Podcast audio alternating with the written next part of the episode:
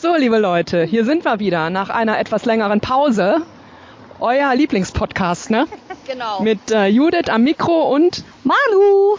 und Ja, ich bin der Mick. Moin. ja, wir sind heute mit dem Mick unterwegs und äh, der wird uns gleich auch verraten, äh, was er hier macht und was er mit uns vorhat. Und ähm, ja, wo wir sind, genau, wo wir sind. Wir sind heute quasi, äh, Manu hat ein Heimspiel auch, ne? Genau. Also ich habe, wir sind in Ruhrort, äh, im St. Pauli des Ruhrpots, äh, dazu später mehr. Ähm, aber ich habe hier auch mal vier Jährchen gewohnt, deswegen äh, kenne ich das Viertel ganz gut. Es ist auch ein spannendes Viertel, es passiert einiges und es gibt tolle Menschen hier, äh, wie zum Beispiel unseren Rick Schamik. Und dann würde ich auch sagen, was sollen wir lange schnacken? Geben wir doch das Mikro mal direkt weiter und der liebe Mick stellt sich einfach mal vor. Ihr Lieben, herzlich willkommen.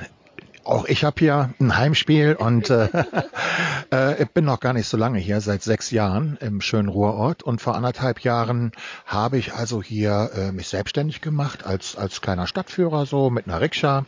Kleines relativ, aber es ist kein Bild. und ähm, äh, ja, freue mich eigentlich sehr, dass es sehr gut angenommen wird, dass ich Menschen diesen besonderen äh, Teil Duisburgs mit einer Rikscha, die dann auch Rike heißt, äh, näher bringen kann. Ja, und wir gucken mal, was passiert. Ich freue mich, dass ihr dabei seid und ich habe vor, mit euch auf dem Rheindeich am schönen Rhein entlang bis zum Eisemer Berg zu fahren. Zum Alsemer Berg nur. Ich dachte, wir fahren nach Holland oder so. Also ich meine, das Ding ist ja schon ein Geschoss, ne? Das habe ich mir so nicht vorgestellt, muss ich sagen. Das ist ja riesig. Also da sitzt du vorne. Das sieht fast ein bisschen aus wie so ein.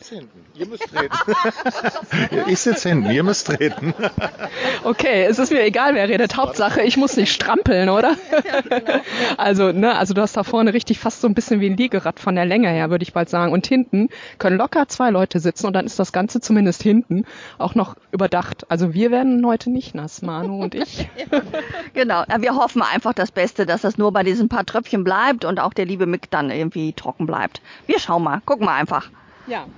Gut, ähm, dann würde ich sagen, wir, äh, wir starten, oder? Ich bin echt gespannt hier. Das ist aber schon, dass das Teil auch irgendwie einen Antrieb hat, oder strampelst du komplett? Nee, ne? Nee. Es ist tatsächlich ein E-Bike und äh, die Rike an sich, ähm, die wiegt 160 Kilogramm leer. Jetzt kommt ja noch der Mick dazu, der ist nicht ganz so schwer und noch zwei nette Fahrgästinnen hinten. Also ähm, so ganz mit Muskelkraft könnte ich mir jetzt nicht vorstellen, ne, die zu bewegen ordentlich. Ne? Jo, wollen wir? Okidoki. Wir fahren erstmal zum, zum Ausgangspunkt der Tour, zum Eisenbahnwasser. Und äh, na, ich sollte auch den Zutrieb dann ein bisschen zu meinen Gunsten stellen. Herrlich. Es geht los, ah, es ist bequem. Holla. Mal sich fahren lassen, nicht selber bewegen, ist auch mal schön. So. Sag mal, wie viel Kilometer machst du denn so am Tag, wenn es richtig äh, gut läuft? Wenn es richtig gut läuft, tatsächlich 60 äh, äh, roundabout. Das wäre dann dreimal um den Baldeneysee, wo ich dann allerdings nicht selber hinstrampel, sondern mit, mit meinem Trailer und einem Auto. Und die, die Rike wird da abgesattelt und da empfange ich dann die Fahrgäste. Das ist sehr selten. Wenn ich hier ähm, für Seniorenwohnheime fahre, ich habe da so Rahmenverträge, dann kommen fünf Ein-Stunden-Fahrten, vielleicht ah, acht Kilometer äh, zusammen, dann bin ich bei 40 Kilometer. Also zum Abnehmen reicht's nicht. Schaut mal da oben, wenn er sitzt. Wir haben ja erstmal einen Vogel. Hört ihr den? Konnte man gerade hören? Ja, du machst das hier. Jetzt ja. Da ist echt ein Papagei, der hier immer lustige Melodien trällert. Da. Ja, ja, ja. Und daneben sitzt der ruhige Jung. Und der junge Mann, ähm, der sitzt da oben, ohne sich zu erklären. Was mich ein bisschen wurmt, jedes Mal stehe ich hier, ich finde niemanden, der mir so richtig eine Geschichte dazu liefern kann, die ich dann multiplizieren kann. Aber wisst ihr was, wir werden gleich äh, noch einen, einen, einen Freund von ihm treffen, nämlich den Lara Jung, den Larsche Jung, Lorsche Jung. Und da habe ich eine Geschichte zu. Da fahren wir mal hin. So, der lässt uns bestimmt noch vor. Also das ist eine Kneipe, ne, die du uns hier vorgestellt hast. Die hat aber noch nicht auf. Die hat noch nicht auf, das ist äh, zum Itze. Itze, das war mal ein bekannter Boxer hier im Revier und der leider verstorben ist schon und seine Frau Gerda, ich, ich darf das mal so sagen, die ist schon äh, ein bisschen hochbetagt. Also das meine ich sehr im charmanten Sinne. Äh, ich finde toll, was sie macht. Die steht echt noch hinterm Tresen und bedient ihre Gäste. Und wer da reingeht, der geht auch in so ein kleines Museum. Also da ist äh, fast schon Reizüberflutung, weil die ganzen Wände, aber auch die Decken voll sind mit ähm, Artefakten aus der Boxgeschichte des Ruhrpots und aber auch maritime Sachen. Da gibt es immer was zu gucken. Jetzt sind wir auf dem schönen Ruhrorter Kopfsteinpflaster. Und hier hat meine Stimme dann immer so ein schönes Tremolo, so ein Vibrato. Das liegt einfach an dem Untergrund, den wir hier nutzen müssen. Denn die Fahrradwege kann ich nicht überall nutzen, sobald da Autos ziemlich nah dran stehen und dann auch mein Laternenpfahl zu weit rüberkommt, dann passt die Rieke tatsächlich nicht mehr so gut durch. Da unten seht ihr eine dreistellige Digitalanzeige. Das ist ein Geschenk der Stadt Duisburg, darüber freue ich mich sehr. Da ist nämlich die Zahl der ähm, Rikscha-Mitkunden, die ich diesen Monat schon transportiert habe, die wird da immer aufgezählt. Bist aber noch im dreistelligen Bereich, ne? Ja, vorhin, vorhin waren auch zwei mehr. Also ich muss gleich mal gucken, wo ich die verloren habe. Äh, Manu? ja, äh, das ist der Knaller. Ähm, ich sag mal so, andere sagen auch, das ist der Rheinpegel, dass der Wasserstand gemessen wird. Es ist eine Auslegungssache. Also ich denke, beide äh, Varianten sind durchaus vertretbar. Also ihr merkt, ziemlich viel Lug und Trug erwartet euch. du musst das nur überzeugend rüberbringen, hör mal, dann kaufen wir alles. Ja, natürlich werde ich meinen Gästen dann irgendwann schon erzählen, dass das einer von 23 Rheinpegeln ist, die wir hier stehen haben. Das ist der vor, vorletzte in Deutschland, bevor dann der Rhein zu Niederrhein, zu Waal und zu Eisel wird. Hier geht es dann wieder, ne? So, und jetzt kommen wir eigentlich zum eigentlichen Hallo, zum eigentlichen Ausgangspunkt der, der Deichsause. Das ist die Tour, die wir zusammen machen wollen. Hopsa. Und die geht exakt hier los. Im Prinzip möchte ich euch mal das Kraftwerk Hermann Wenzel als allererstes vorstellen. Das sieht man nämlich hier oberhalb des Eisenbahnbassins auf der rechten Seite. Ich sage mal der Dampfer. Für mich ist das auch so ich glaube, Manu hat es mir mal gesagt, aber viele Duisburger sagen auch, wenn wir den Stadtwerketurm sehen, dann ja. wissen wir, wir kommen nach Hause. Bei mir ist das der 160 Meter hohe Schornstein von Hermann Wenzel mit einem ganz bestimmten Feuerbild, also Blinkfeuer, wo ich sage, ach, da hinten, da ist dann deine Heimat. Das ist ein Gasgenerator. Das heißt, äh, ein Gaskraftwerk. Es kommen aus dem großen Hüttenwerk im Norden riesengroße Röhren. Über Kilometer lang werden die durch die Stadtteile geführt und da sind dann ähm, äh, Kuppelgase, Hochofengas und ähm, Gichtgas und Kokereigas. Das wird hier hergeführt und wenn ihr hier unten mal schaut auf die Mühlenweide, dann ähm, unten an dem Geländer ist im Prinzip eine Ansaugstelle. Das kann man von hier oben eigentlich nur erahnen. Wir gehen da noch runter, keine Panik, Mick. Fest eingeplant. Ja, da wird also richtig viel Wasser angesaugt. Ihr müsst also aufpassen, wer dort schwimmt, was natürlich völlig verboten ist. Der wird vielleicht angesaugt und kommt dann ins Kraftwerk. Oh je, äh, ins, ins äh, äh, Hermann Wenzel rein. Denn das Wasser, was dort reingeführt wird, wird im Prinzip durch die verbrennenden Gase, von denen ich gerade erzählt habe, ähm, zum Kochen gebracht, es verdampft und dann verstromt man das Ganze mit Hilfe von äh, drei großen Turbinen. Hier auf der rechten Seite schauen wir da mal runter, weil ich fahre normalerweise immer unten, weil es einfach auch schöner ist zum Fahren. Äh, auf der rechten Seite ist die Deichstraße schon im, im, nächsten Stadtteil, nämlich im Stadtteil La. Wer hier wohnt, hat es geschafft. Ja. Hier wohnen die Reichen und die Schönen und ich wohne hier rechts in dem Haus ganz oben.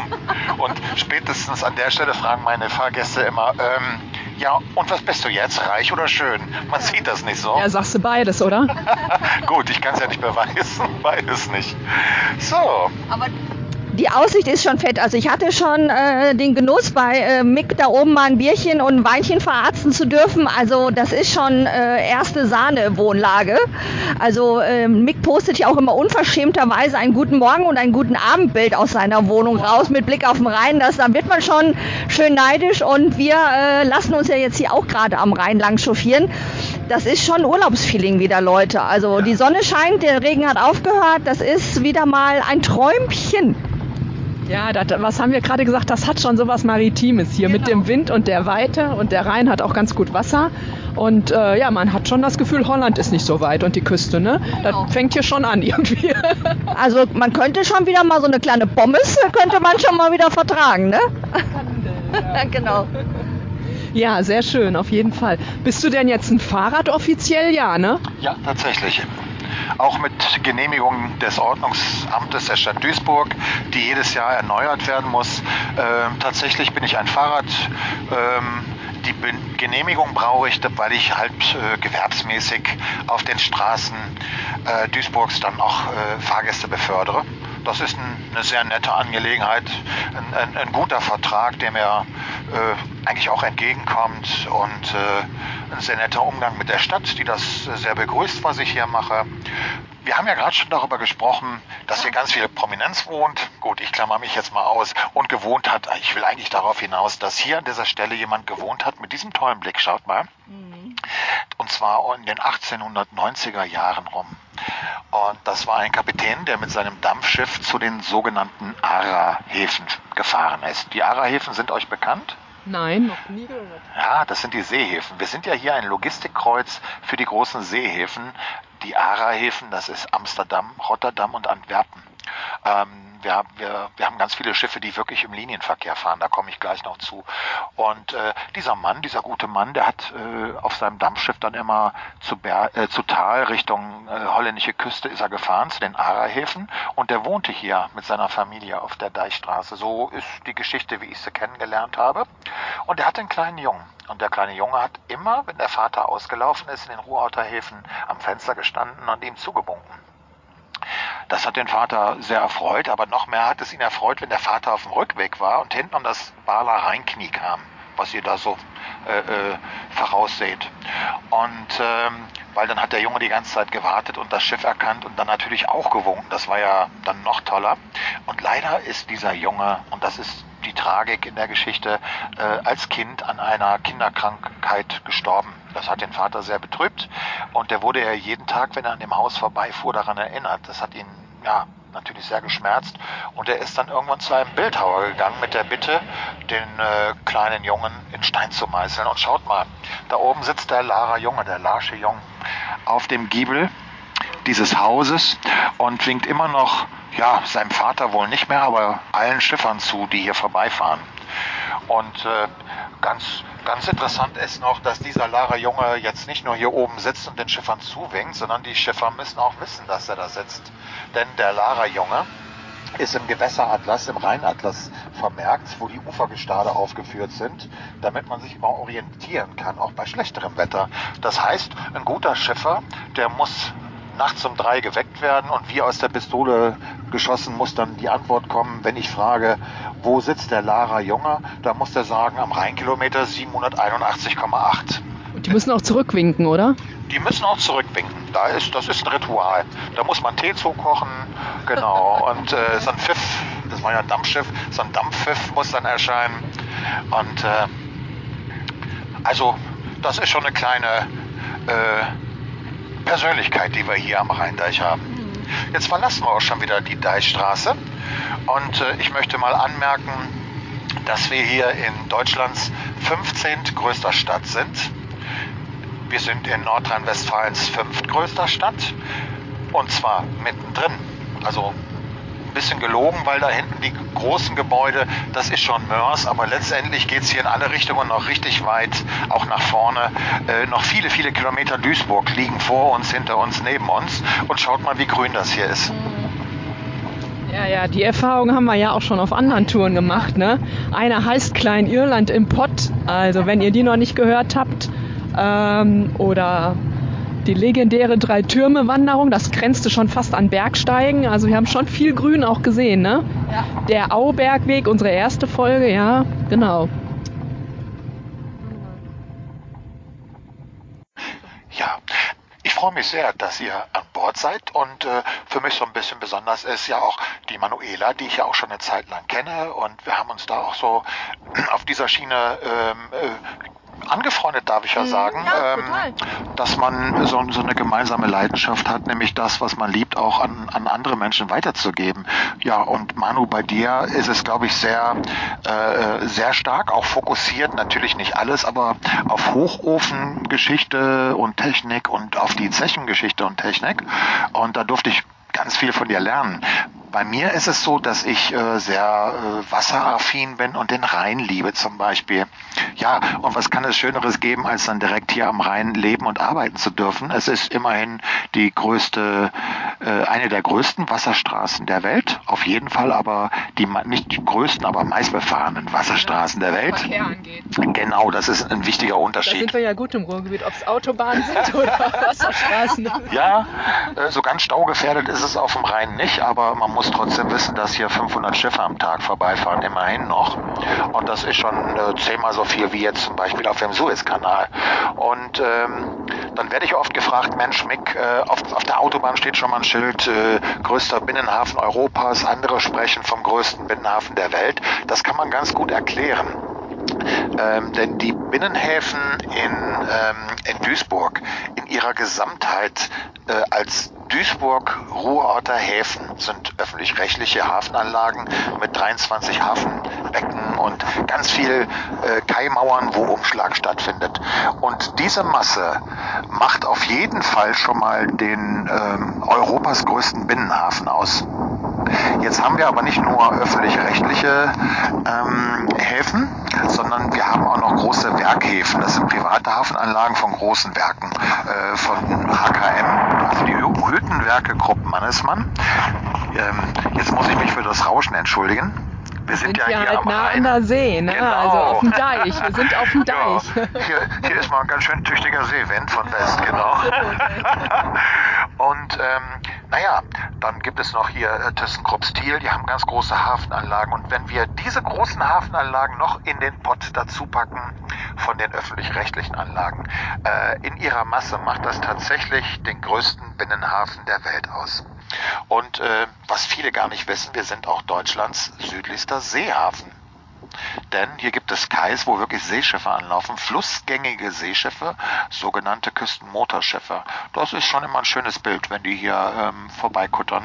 Das ist schon eine ganz andere Schiffsgröße, auch von der Höhe der Freiborde, also der Bugwände rundherum, sage ich mal. Ähm, das ist ein ungewohntes Bild, aber 2000 pro Jahr kommen hier bei uns in Duisburg an. Wir sind hier im Stadtteil Beker-Wert auf der rechten Seite. Und Begrifflichkeit Wert beinhaltet ja eine Flussinsel. Also eine Wert ist eine Insel im Fluss oder eine Flussinsel. Und genau die war an dieser Stelle früher. Es gab um 1300 den berühmten Rheindurchbruch von Essenberg. Und vorher hatte der Rhein tatsächlich einen ziemlich anderen Lauf. Und vorher war zum Beispiel auch Ruhrort eine Insel, die mit äh, Brücken begangen werden musste. Und wir sagen heute noch die Hafen- oder Kulturinsel. Aber das ist alles schon nicht mehr. Der Rhein hat sich jetzt hier sein Bett erstmal gesucht. Ähm, und es war aber wirklich vor 1300 so, dass zum Beispiel links von uns und rechts von uns der Rhein vorbeigeflossen ist und wir waren hier auf einer Insel, auf einer Wert. Und diese Wert lag vom Stadtteil oder dem damaligen Ort Beek. Der ist so in dieser Richtung. Da kommt das Königs Pilsner oder ja, König Pilsner, ja. Ich wollte es gerade sagen, leckerstes Bierchen von der ganzen Welt. Da teilen sich die Meinungen definitiv. Mir ist es echt zu süß. Manche sagen es herb, aber das ist ja Geschmackssache. Mick, ich bin ein Mädchen. Hallo. Deswegen und das Theodor König Kellerbier. Hallo, das trinkst du halt wie eine Limo. Das ist lecker. Wir werden das gleich testen und verifizieren oder. Genau. Naja, aber auf jeden Fall war hier die BK wert. Und so heißt halt halt dieser Stadtteil, den wir hier rechts sehen, das ist eine Hüttensiedlung, ähm, die ich ganz beschaulich finde mit vielen kleinen schönen Häuschen und vor allem Dingen, wie wir sehen, ganz vielen ähm, Kleingärten. Ne?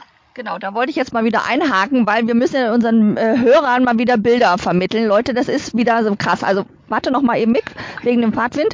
Also links von uns wirklich erstmal satte, fette, grüne Wiese. Ähm, vorhin waren auch eine Menge Schäfchen auf der anderen Rheinseite drauf. Dahinter schön Vater rein. Ich guck schon wieder auf eins meiner Lieblingsobjekte, nämlich schön eine Halde mit Geleucht in Mörs, die Halde Rhein-Preußen. Eisenbahnbrücke davor, auch richtig architektonisch äh, schön. Dann schwenkt man rüber äh, nach rechts, andere Seite vom Deich und guckt erstmal schön in so eine Schrebergartenkolonie. Was ich ja auch immer äh, ganz fantastisch finde. Und um das noch zu komplett, komplett, kom, ja, um das, um das, um das so komplett zu machen, Mann und die Fremdwörter, das funktioniert nicht. Aber ich guck schon wieder auf irgendwas äh, mit altem Stahl und wo es schon wieder rausdampft. Also das heißt, die Industrie ist auch wieder die ganze Zeit an unserer Seite. Also es dampft und qualmt schon wieder gen Himmel und das finde ich ja schon wieder großartig. Ne? Da bin ich ja schon wieder in meinem Element. So, der Mick erzählt hier gerade, was er noch alles so für Touren macht. Und jetzt höre ich gerade, es gibt eine Wolkentour. Ja. Und da hängt man sich mit der Hängematte an den Rheinstrand genau. und guckt in die Landschaft. So, und dann guckt man nach rechts. Wir sollten das eigentlich nicht machen. Wir haben es natürlich trotzdem gemacht, ja. ne? Und gucken hier auf äh, dieses Monster-Hüttenwerk von ThyssenKrupp Stahl. Was sagtest du, 14.000 Arbeitsplätze noch? Tatsächlich, ja gigantisch, ja. Also jetzt Kilometer Industriekulisse, an der wir da lang fahren. Also das ist echt eine krasse, ein krasser Szenenwechsel, ne? Also da unten Rheinstrand mit Natur pur und Blick in die Niederrheinlandschaft und hier hast du dann wieder Pott pur letztendlich, ne? Genau, also äh, ich habe hier auch einen Kumpel, der arbeitet ja hier auch äh, äh, am, äh, bei ThyssenKrupp Steel hier in Hamborn, Bruckhausen, Schwelgern, das sind ja mehrere Stadtteile, der schafft hier auch und ich habe schon, ich habe ja bei Mick schon einige Türchen mitgemacht mit der Rikscha und ich bin auch schon in den Genuss des Wolkenkinos gekommen. Das, Leute, das ist krass. Also das müsst ihr mitgemacht haben, wirklich. Also das, das gibt's halt nur hier im Duisburg. Äh, hinter dir qualmt's und äh, ne, poltert's äh, aus dem Stahlwerk und links guckst du perfekte Niederrhein-Idylle und die Wolken. Ähm, und vor allen Dingen die Wolken sind ja hier eh nochmal ganz speziell. Den möchte ich aber nicht vorweggreifen, aber es gibt solche und solche Wolken. Ähm, äh, Gerade in Duisburg und deswegen macht das richtig Laune. Und das ähm, Areal, wo wir jetzt hier sind, da ist der Deich auch ein gutes Stück ähm, weg vom Wasser, ähm, weil wir hier dieses ganze Überflutungsgebiet haben. Deswegen hatten wir hier ja auch so ein Schwein, als hier ja vor einigen Wochen dieses furchtbare Hochwasser hier in NRW war. Ähm, da haben wir einfach echt äh, Schwein, dass wir hier einfach diese wahnsinnigen Überflutungsareale äh, haben, wo der Rhein sich dann echt gepflegt ausbreiten kann. Sonst wären wir in Duisburg auch locker abgesoffen. Genau. Ja, wir hatten es ja schon gesagt, der liebe Gott, also der Ruhrgebietler hat dem lieben Gott dann am siebten Tag gesagt, nachdem er selber erschaffen wurde, der Ruhrgebietler. Äh, am siebten Tag sagst du? Nee, am sechsten. Aber der hat gesagt, weißt du was, lieber Gott, du hast so viel gemacht, wir sind so dankbar. Am siebten Tag, mach dir doch mal einen Tag frei, dann das ist Sonntag, da brauchst du dann gar nicht arbeiten und wir machen unsere Berge selber, so erzähle ich es gerne. Und so sind die ganzen Halden im Pott entstanden und vor uns liegt auch eine Halde und zwar unser Zielpunkt, der Alsumer Berg. Hier allerdings ist kein, ähm, äh, da ist kein Kohleabraum, den man aus der Erde geschöpft hat und nicht äh, der, den man einfach abgekippt hat. Das ist auch kein Schlackehügel von dem, von dem Stahlwerk hier, sondern der Alsumer Berg besteht aus Alsum. Denn so hieß der Stadtteil, der bis kurz nach dem Krieg hier noch gestanden hat, damals schon eingekesselt von diesem Industriekomplex. Und äh, das war ein kleiner Fischerort, wo nachher dann natürlich die, die Stahlwerke auch gewohnt haben. Und ihr könnt euch vorstellen, im Zweiten Weltkrieg hatten die alliierten Bomberverbände immens viel Interesse, das alles hier Platz zu machen. Denn äh, das war natürlich auch alles kriegswichtig, was hier gemacht wurde. Und so hat auch das Örtchen Alsum nicht so ganz unbeschadet überlebt. Und äh, erst in den 50er Jahren, in den 1950er Jahren, hat man sich dann entschieden, das Dorf dann auch Dorf sein zu lassen und Platz zu machen, alles auf einen Haufen zu fegen, die ganzen Trümmer. Und dann hatte man ja auch noch genügend äh, Trümmer in der Stadt Duisburg aus dem Zweiten Weltkrieg, wo man sagte, die schmeißen wir noch oben drauf. Und tatsächlich auch noch ein bisschen Müll der nächsten Jahre, mhm. der nächsten, äh, in den 1970er Jahren, bis es dann irgendwann sich bewaldet hat und begrünt hat. Und der Alsamer Berg ist heute eigentlich dann äh, äh, von seiner Aufgabe oder von seiner Nutz Nutzung her äh, tatsächlich ein, ein, kleiner touristischer Ort. Ne? Also Leute, also wenn ihr hier irgendwann, also was ja wirklich Pflicht ist, weil das ist wirklich schön hier, ähm, wenn ihr mal am Alsumer Berg kommt, ihr müsst absteigen, wenn ihr mit dem Fahrrad kommt. Man kann ja auch zu Fuß hier lang laufen. Mit dem Fahrrad ist ein bisschen knackig da hoch. Es zieht sich, obwohl das äh, ja eher so ein Hügelchen ist. Ja, weil ich, ich schieb auch immer hoch. Also ich sage es euch direkt. So, aber das ist schon geil. Also erstens, weil das natürlich mitten in Duisburg ist. Und wenn du oben bist, du kannst praktisch fast den Kühlturm anpacken. So, also das ist, äh, du hast so eine geniale Sicht in dieses Stahlwerk oder in diesen Kokereibetrieb da hinten rein. Ähm, das macht schon Laune. Also das hat man auch nicht alle Tage und dafür lohnt es sich, die paar Meter mal ähm, nach oben zu klettern. So, wir stehen jetzt auf so einem Werksparkplatz hier, ne? Und äh, ist, ist glaube ich, Schichtwechsel. Hier ist echt Betrieb und äh, die gucken uns auch alle ganz komisch an. Manche lächeln aber auch und winken und haben hier eine 1A-Position, ähm, um uns die Wolkenfabrik anzuschauen, ne? Absolut. Und es ist auch wieder ordentlich äh, zugange. Das heißt, da geht richtig wieder die Post ab. Man hört das vorher der Jaulen, ne? dieses kleine Diu, Wiu, Wiu, Jetzt gerade nicht, aber Manu macht das sehr schön nach. genau, wenn der frisch gebackene Koks, der richtig schön Feuer noch hat, wenn der so unter den Löschturm fährt und dann dieses jede Menge kalte Wasser da oben drauf kommt und dann diese gigantische Wasserdampfwolke in den Himmel steigt. Leute, ganz ehrlich, das muss man gesehen haben. Ich habe, weiß nicht, wie viele hunderte davon schon gesehen und trotzdem steht man da immer noch mit einem Staunen. Das macht schon echt richtig Laune. Ja, also Koks löschen im Ruhrgebiet. Ja. Ne, großes Highlight hier. Mhm. Der schwarze Koks. Da, jetzt, jetzt kommt da was. Nee, ich war nicht. Manu kann einen Nebenjob als Werksirene hier anfangen, wenn es im nächsten Lockdown. Das ist vielleicht der perfekte Job für den Winter. Genau. Da ist auch lecker warm. Das ist schon mal, genau, auch das. schon mal nach Alternativen genau. suchen hier. Ne? Genau. Und dahinter ist noch dieser Hochofen. Ne? Was sagtet ihr, der größte Europas oder was? Ja. Schwelgern, ne? Genau, okay, der größte und modernste. Europas. Ja, wir haben ja vielleicht nochmal als Hinweis schon den Landschaftspark besucht, also Manus dann äh, zweite Heimat und dort den Hochofen uns angeschaut. Und ähm, genau, das war Folge drei oder zwei, ich weiß das nicht mehr. Müsst ihr einfach mal gucken. Guckt mal bei uns. ihr werdet irgendwo die Folge finden. Versteckte Orte im Landschaftspark heißt genau. die. Genau, die möchten wir euch ans Herz legen. So, jetzt wird der Mick uns zurück nach Ruhrort fahren. Ne? Ganz gemütlich über den Deich und dann äh, mit Musik. Mit Musik. Dankeschön. Danke.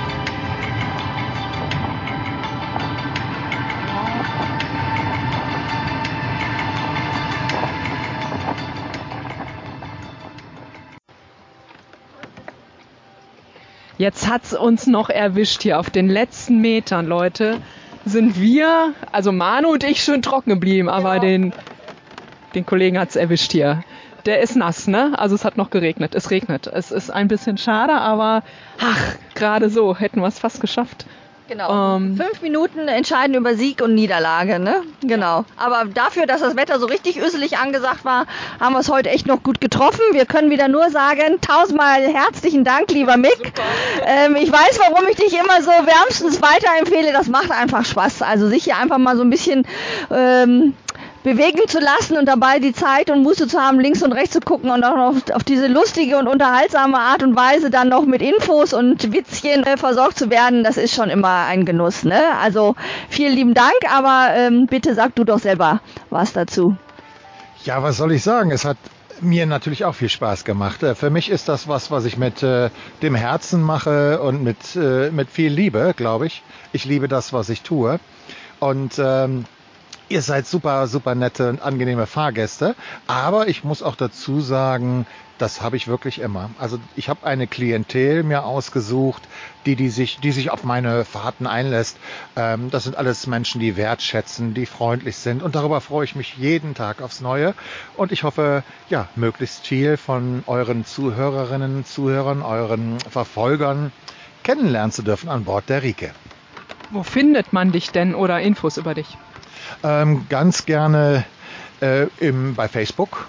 Einfach rikscha-mic oder eben auch unter der Domain www.rikscha-mic.de.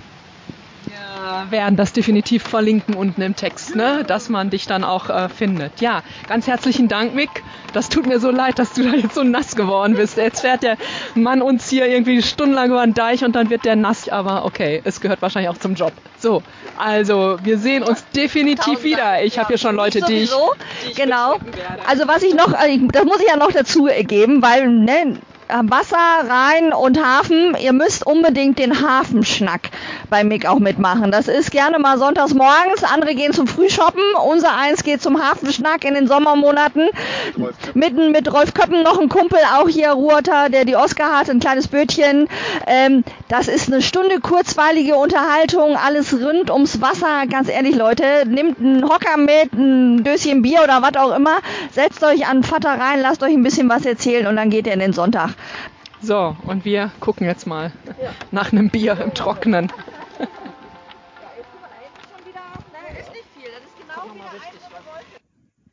So, jetzt stehen wir hier mitten in Ruhrort, äh, haben uns vor dem Regen gerade noch in den Anker geflüchtet, mhm. äh, lecker Windbeutel und Waffeln und so gegessen. Und ähm, also die beansprucht für sich, glaube ich, dass sie Schimanskis Stammkneipe ist. Jetzt kann ich mir Schimanski bei Windbeuteln schlecht vorstellen, aber Zeiten ändern sich, ne? Es und gibt auch eine Currywurst und ein Bierchen, aber uns war einfach bei dem Wetter nicht danach.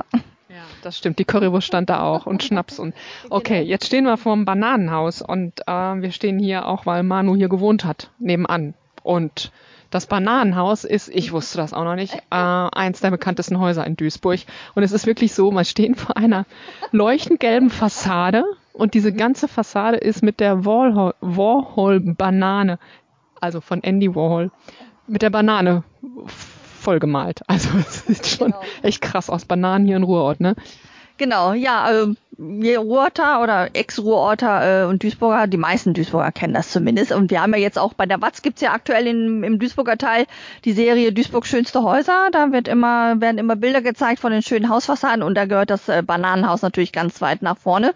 Ja, und ich bin einfach, äh, das gehört dem Maler Pieper der ist hier eine Institution in Ruhr, der macht ganz viele Fassadenmalereien und so weiter oder Fassadengestaltung. Und ich kenne ihn einfach, weil er halt, wie gesagt, mein Nachbar war und da ich ja berufstätig äh, war, äh, musste der immer meine Pakete annehmen.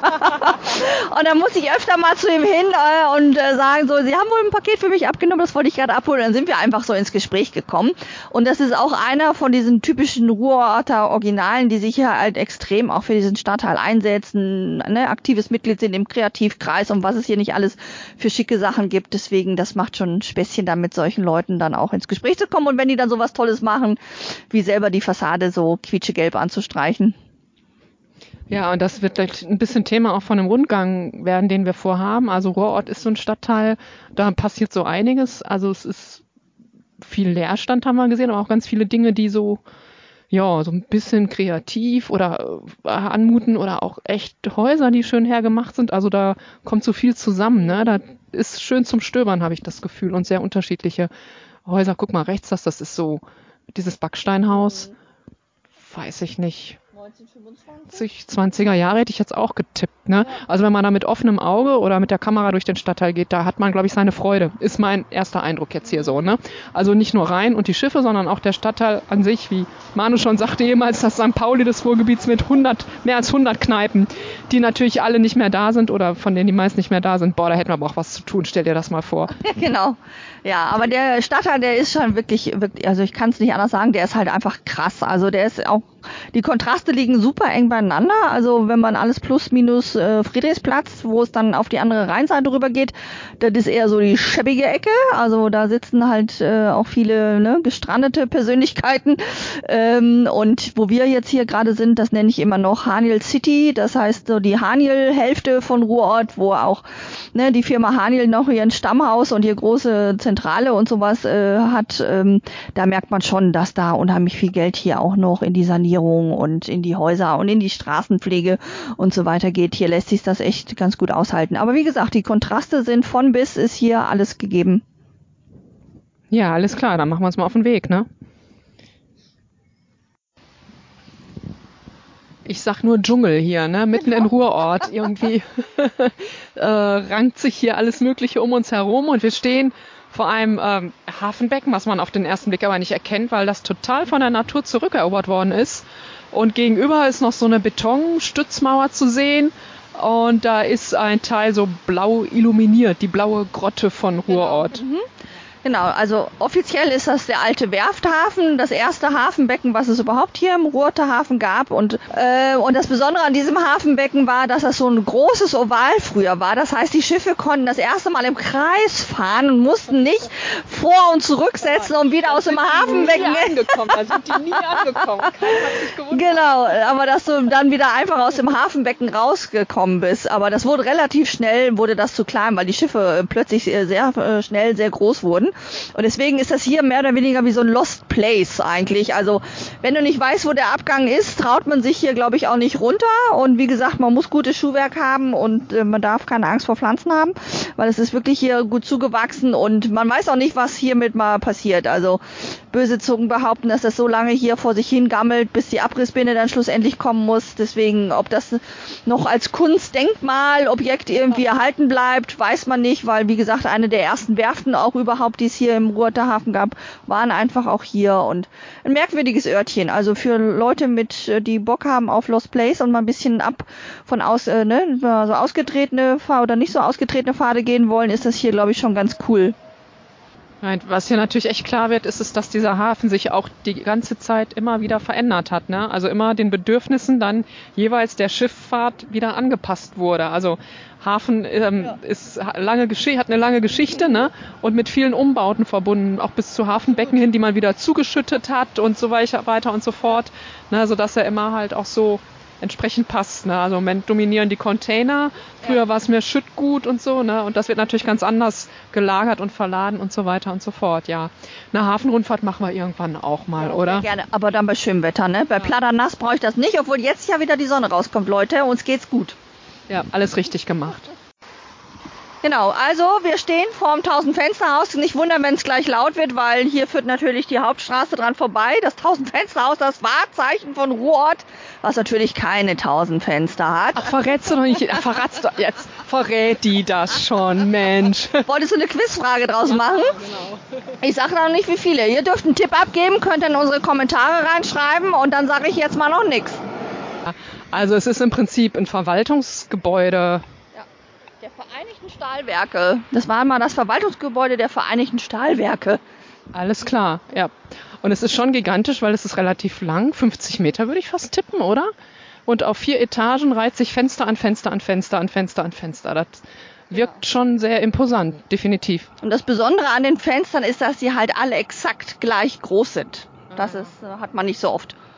So, dann gehen wir jetzt hier an dem Hafenbecken entlang ähm, zur Hafenpromenade in Ruhrort und schauen uns da noch ein bisschen um, ne? Genau. Also wir sind ja noch eine Weile von Weihnachten entfernt.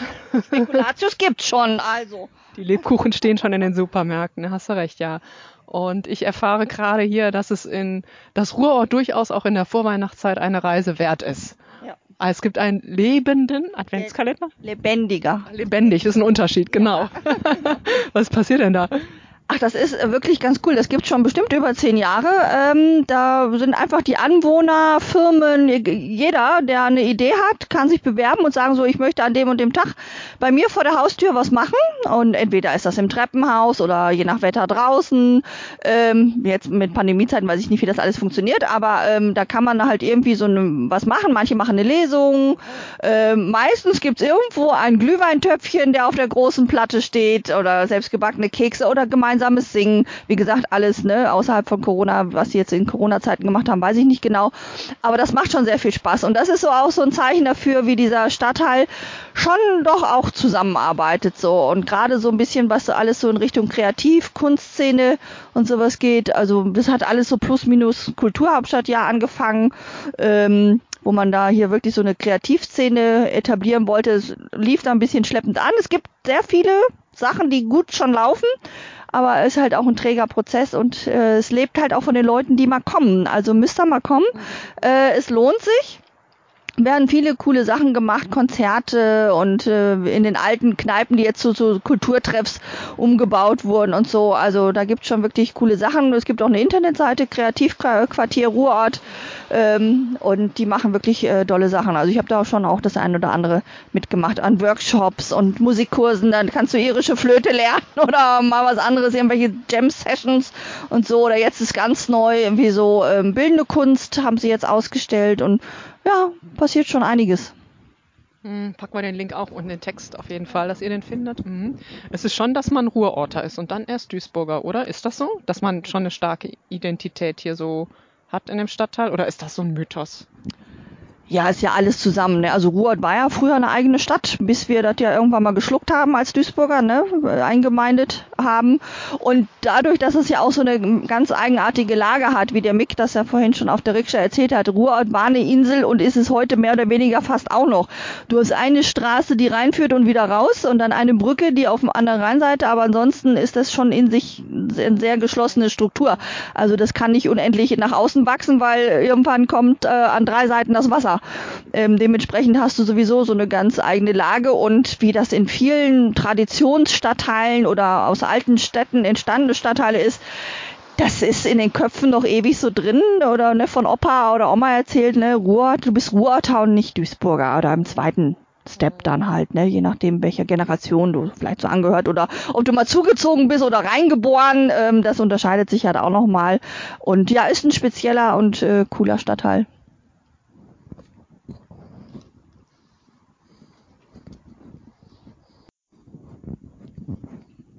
Ist das Kunst oder Humor? Also, das ist so eine, wie nennt man das, Relief? Ein Relief, ja. Der Typ hat die Hosen runtergezogen und kackt in eine Tonne. Ist das Ruhrorter Humor?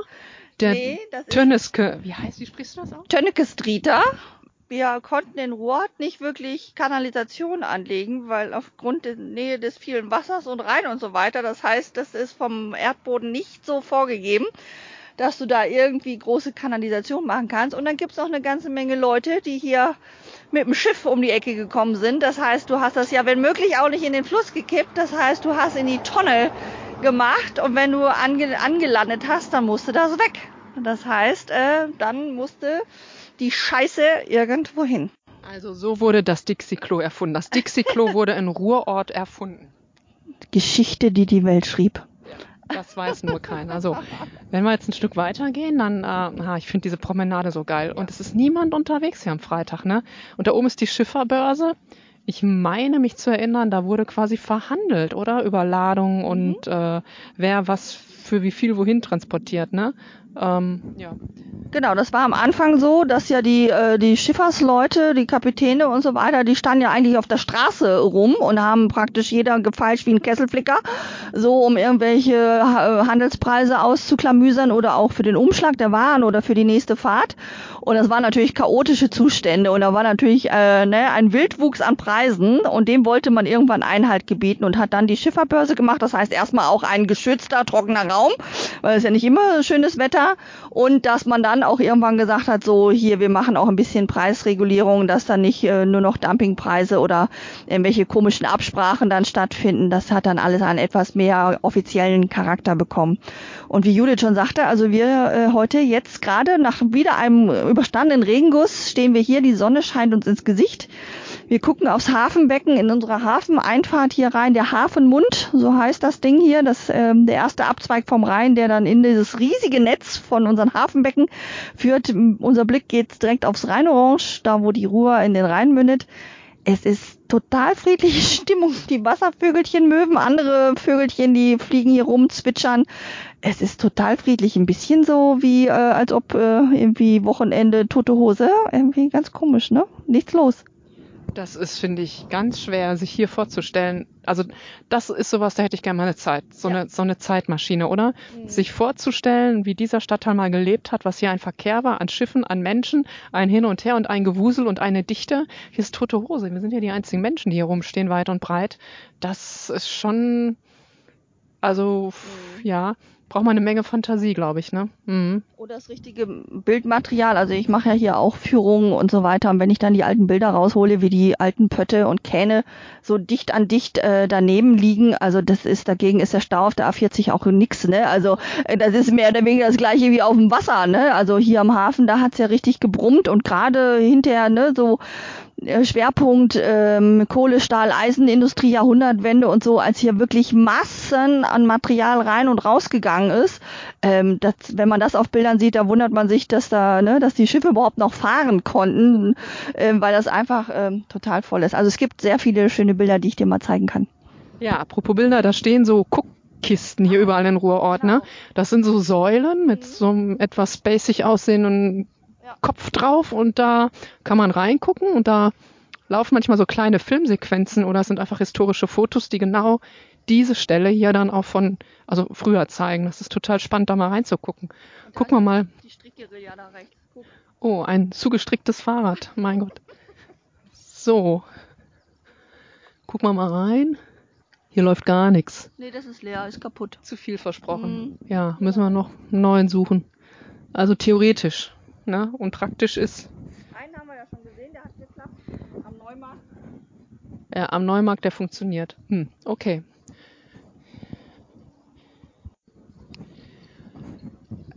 Wir sollten Horst Schimanski erwähnen. Hm? Also wir stehen hier schon in der Horst Schimanski Gasse. Wir hatten im Anker schon bereits so Fotos und Porträts von ihm gesehen. Ja. Mhm. Ich weiß nur, dass die erste Schimanski-Folge überhaupt Ruhrort hieß, oder? Genau. Mhm. Ja. Punkt. Äh. Ja, besser kann ich es nicht sagen. Es ist so witzig. Also ich muss, äh, ne, also ich habe äh, gegenüber vom Anker, wo wir gerade ein Käffchen getrunken haben, ähm, äh, gibt's Itze. Das ist auch so eine, äh, eine Traditionskneipe. Und als ich damals hier gewohnt habe vor elf Jahren, bin ich da vorbeigelaufen. So, und dann saß ein Mann im Rollstuhl, ne, Beine ab, äh, irgendwie, und der hatte sein kleines Hühnchen dabei, das war so ein, was weiß ich, Chihuahua oder so, so ein Mini-Ding, und das Ding hatte aber so eine MSV-Halstuch, und deswegen habe ich den angesprochen. Ich sag, ach, ist ja geil, ne, der Hund trägt die richtigen Vereinsfarben, und dann bin ich... Nee, aber mit dem Typen bin ich dann ins Gespräch gekommen. Und dann ne, nach ein paar anfänglichen Sätzen hin und her, da meinte er plötzlich, hör mal, weißt du eigentlich, wer ich bin? Ich so, nee, sagst du mir jetzt bestimmt, sagt er, ich war die erste Schimanski-Leiche und dann hat er mir die ganze Story erzählt. Leute, ihr schreit euch weg. Ehrlich, das ist, so ist, so ist das hier äh, in Ruhrort und in Duisburg ja sowieso oder im Ruhrpott. Wir reden ja mit allem, was uns vor der Nase kommt und das war auch so eine Type. Ich glaube, zwei Stunden stand ich mit dem vor der Kneipe. Ich weiß alles über diese, über diesen, Leiche. über die erste Leiche, wie der Schimanski, also wie er den Götz-George dann auch einen ausgewischt hat. Er sagte nämlich so, ah, ne, bei der ersten Szene, wo der Schimanski dann halt in diesen Zinksack guckt und einfach nur die Leiche angucken soll, da hat er sich den äh, Witz erlaubt und hat ihm einen Olkskin gemacht. Das heißt, er hat gezwinkert, hat natürlich dann die Szene dadurch geschmissen. Ne? Aber seitdem sagt er, wäre mit dem Götz-George halt dicke Freund gewesen. Ne? Und nur solche Stories ziehen sich hier ab. Und da muss ich jetzt nochmal, bevor wir hier mit Stimanski weitermachen, hier ist ein älteres Pärchen gerade an uns vorbeigelaufen. Die haben wir im Anker schon äh, mit uns am Tisch sitzen gehabt, weil so voll war, weil es so geregnet hat. Und die haben wir jetzt wieder getroffen und dann erzählen die so Geschichten, ne, Vater früher selber Reederei und selber oder Opa Schiffe gebaut und bla bla. Und dann holt der aus, ne, so ein Opperchen und sagt er, und dann habe ich, meine Frau kommt nämlich von Lande und dann habe ich der erstmal hier gezeigt, wie ein Puff aussieht. So. wir haben, ehrlich, ihr glaubt das nicht, ne? Und die Frau stand immer nur neben und nickte und nickte, andere werden rot und die nickte und nickte und er hat das so ganz ruhig erzählt, so wie, ne, und kommt eine, kommt eine Frau zum Bäcker, so ungefähr, ne? Ihr schmeißt euch weg, was wir schon wieder hier für Leutchen getroffen haben und, ne, wie ich schon hundertmal gesagt habe, das liebe ich einfach am Pott, wie du mit Leuten ins Gespräch kommst und dir die Geschichten erzählen, wo du im Leben nicht drauf kommen würdest. Und genauso ist das hier auch. Die hatten aber doch mehr als einen Puff. Ich meine, wenn die 100 Kneipen hatten, oder? Also die waren ja auch nicht offiziell die Puffs. Das ist ja auch immer alles so, ne? Also es gab eine Menge Kneipen, wo auch das eine oder andere Amorösken drin stattgefunden hat. Das war halt nur nicht offiziell. Ja, ja. Okay. Gut, dann äh, gehen wir durch die Horst Schimanski-Gasse Und eine Anekdote habe ich noch dazu. Genau, warum das Ding überhaupt Horst Schimanski-Gasse heißt. So, weil also, wir kommen hier eigentlich ne, von der Promenade, so vom Treidelpfad, das heißt vom Hafenbecken, äh, führen so ein paar kleine Stichstraßen so ein bisschen nach oben ähm, auf die richt erste richtige Straße und diese ganzen Mini-Stichstraßen dazwischen, die hatten gar keinen Namen. Die waren eigentlich nur dafür da, dass die Schiffe eigentlich vom Boot und in die Stadt konnten. Also sonst hatten die nicht wirklich viel äh, Sinn und Zweck. Und ähm, es gibt hier in Ruhrort auch die Strickguerilla, also die bestricken alles. Wir haben ja schon das gerade voll zugehäkelte oder gestrickte Fahrrad gesehen. Und diese strickbegeisterten Menschen, die haben hier, äh, da vorne ist es übrigens noch, äh, das erste die, ähm, Strickschild gebastelt, die Chemiegasse. Und haben die, genau, und haben die Gasse einfach dementsprechend benannt. Und das geht natürlich nicht, ne? Dann muss die Stadt sagt natürlich, nee, das geht ja nicht so einfach und das muss ja einen offiziellen Charakter haben und Chemie ist ja eine Abkürzung und bla bla bla. Und dann haben sie gesagt, okay, dann kriegt die Gasse jetzt ein richtiges Straßenschild, aber dann nennen wir das Horst Schimanski-Gasse so, weil das dann der vollständige Name dieser Kunstfigur ist, weil Chemiegasse wäre nicht gegangen. Der so. Genau, und der sagt, was soll der ganze Tralafitti, ne? Der hat gesagt, ist doch jetzt scheißegal. Ja, gut. Für die jüngeren Zuhörer, Scheiße. guckt euch die Schimanski-Folgen an. Müsst ihr tun. Ist Kulturgut. Okay, so, dann gehen wir mal noch. Ähm, da sind die Herrschaften wieder, ja. Ich schmeiß mich weg, ey. Meiner Frau den Puff gezeigt. Super geil. Wir haben es nicht mitgeschnitten, das kann man nicht einfach so ungefragt, aber ihr müsst es uns glauben. okay, gut, dann lasst uns mal schauen hier. Genau. Wusstet ihr, dass Ruhrort ein Mannequin Piss hat? Also ich kannte den nur aus Brüssel. Wer braucht, Brüssel, wenn er Ruhrort hat, ne? Also Herrgott, das, und er ist äh, um einiges größer als der in Brüssel. In Brüssel, der ist äh, knapp die Hälfte. Das ist ein winziges Ding. Man erschrickt sich ja, wenn man das erste Mal davor steht und denkt so, was das bisschen, dann macht der so ein Riesenbohai drum. Naja, man muss den suchen, ja. Ja, genau. Ja gut, wir haben unser, der kriegt auch nicht so tolle Outfits, ne, wie der in Brüssel mittlerweile, aber wir sind froh, dass er mittlerweile wieder hier das äh, Tageslicht erblickt hat, weil der lag äh, viele, viele Jahre im Keller. So, und man hat ihn jetzt endlich mal wieder entstaubt und äh, dann hier aufs Haniel-Gelände platziert. Wo ist der denn her überhaupt? Ich meine, weiß man was, wo der ursprünglich stand? Und Der sollte ganz ursprünglich, sollte der nach Ruhrort. Das hat damals ein Künstler halt erschaffen. Ne? Das war das Ebenbild seines Sohnes von diesem Bildhauer und er wollte das damals schon, äh, ich glaube, wann war das? Ach, ich denke auch Anfang des 20. Jahrhundert, meine ich, irgendwie hier in Ruhrort platzieren. Und das war ja, ne, Ruhrort war ja sehr mondän und sehr schick und äh, kaum zu glauben, ne? und dann haben die Ruhrter gesagt, ne, also Nucky Die bei uns ins Viertel, das geht ja, oder bei uns in die Stadt, das geht gar nicht. Und da haben die gesagt, das geht nicht. Und dann ist er ja irgendwo ne, nach Duisburg in die Stadt gekommen und so weiter. Und äh, da, hat man, da kann man das machen. alles, ne? Hier in Duisburg kannst du das machen, aber Ruhrort war sich zu fein dafür. Und äh, jetzt hat man sich wohl dann der Geschichte dann doch wieder erinnert und jetzt hat er seinen Platz hier gefunden und er steht auf dem Privatgelände, also ähm, obwohl das Zäunchen nicht sehr hoch ist, aber man hofft halt so, dass er dann halt äh, Langfinger nicht zum Opfer fällt. Ja. Und das ist ein kleiner Junge, der einfach hier in die Gegend pisst. Die haben schon Humor, die Ruhrorter, oder? Der Typ da auf dem Kübel hier, Mannequin Piss. Hm, genau. Irgendwie Vielleicht haben wir es wohl mit äh, Notduft und äh, Fäkalien. großes Ich weiß Thema nicht, in der Schifffahrt, ja. Genau. Heute, das war wieder so ein Stadtrundgang, wo ich denke, mh, da gab es, muss ich sagen, aus meiner Sicht total viel zu entdecken. Also erstmal, diese Rikscha-Tour war natürlich eh der Hammer. Also ich weiß schon, ich werde den Kollegen weiterempfehlen. Bestimmt nochmal buchen, wenn Freunde hier im Pott sind. Und dann, ja, so kleine Sachen wie das Bananenhaus und äh, ja, diese blaue Grotte und dann dieser Typ auf dem Fass. Das Mannequin Piss. Nee, das sind so Sachen, die kannte ich bisher nicht. Also Ruhrort, ja, die Schiffe unten die Promenade, die Mühlenweide, okay, kennt man, ne? Aber so jetzt nochmal genauer zu gucken und auch jetzt an dem Neumarkt wieder hier diese Häuserfassaden zu sehen, das, da kriegt man schon ein Bild, ne? Das war echt ein lebendiger Marktplatz mit Geschäften und so weiter. Da sind noch die gusseisernen Stützen teilweise da unten, wo die großen Schaufenster hinter waren und so. Mhm. Man sieht einfach auch, dass hier unheimlich viel Geld früher war. Also wenn man diese großen stattlichen Häuser sieht mit den Fassaden, die zum Teil noch erhalten sind, also Ruhr, denen ging's schon gut, ne? Durch diesen ganzen Schiffshandel, äh, Schiffsverkehr und äh, Kohle, äh, Eisenhandel und so weiter. Also das war hier schon the place to be, ne? Das war schon, äh, wie gesagt, sehr mondän. Ja. schöne Tour. Also schön zum Stöbern und es gibt hier natürlich auch geführte Stadtteilrundgänge und so weiter. Sollte man sich ja erwähnen. Also wenn ihr das vertiefen möchtet, dann kann man sowas machen, sich dem anschließen oder das buchen. Also ist ein Besuch wert. Ja. So, Fazit. Ich fand es war ein cooler Tag und ich mag das eh hier unten in Duisburg, weil das alles so ein bisschen weiter ist als sonst wo im Pott. Ne? Allein durch den Rhein und die Schiffe hat man immer so ein bisschen, so ein bisschen das Gefühl von weiter Welt. Ne? Ja. Da war ja im Moment sehr wenig von, immer noch dank Corona und irgendwie, ja, dann geht man halt nach Duisburg und atmet so ein bisschen den Hauch ja. der weiten Welt. Ja, hm. schön. Prima. Danke, Manu. Tolle Tour. Ja, immer gerne. Und ja, also, ne, ich muss ja nichts sagen. Ich liebe ja meine Stadt und äh, Ruhr sowieso. Ähm, und wie Judith schon sagt, es gibt so viele Touren. Also man kann ja auch eine Kneipen-Kiez-Tour durch Ruhr machen. Man kann eine reine Schimanski-Tour machen. Die könnte ich auch zwei Stunden beschäftigen. Und wie gesagt, mit dem Rikschamek ist das natürlich noch ganz entspannt. Ähm, wenn du dann richtig schön dich hier rumkutschieren lässt. Erst ein bisschen hier Stadtteilgeschichte Ruhrort und dann äh, gehst du mit dem auf den Deich, fährst schön Schiffe gucken am Rhein-Deich so lang bis ne, zur Wolkenmacher Aufmachermaschine, das kann man schon gut haben. Und wenn ihr dann zurück seid, dann gibt's das ein oder andere nette Kneipe, wo man dann einkehren kann. Also kommt da mal vorbei und äh, trinkt da mal einen mit uns. Das muss ich jetzt kritisch anmerken. Unser großes Ziel, die Mühlenweide, hat ja, heute wegen dieses beschissenen ja. Wetters leider geschlossen. Also nichts mit Köpi und Schiffe gucken. Wir werden nach einem Ersatz suchen und den auch finden, denke ich. Ja. Also ja, für die Mühlenweide kommen wir nochmal wieder und dann laden wir euch einfach mal ein, oder? Und dann mhm. gehen wir alle zusammen da mal ein Bierchen trinken, oder? Das wäre dann, dann lernen wir euch auch mal kennen da draußen, ne? Mhm, jupp.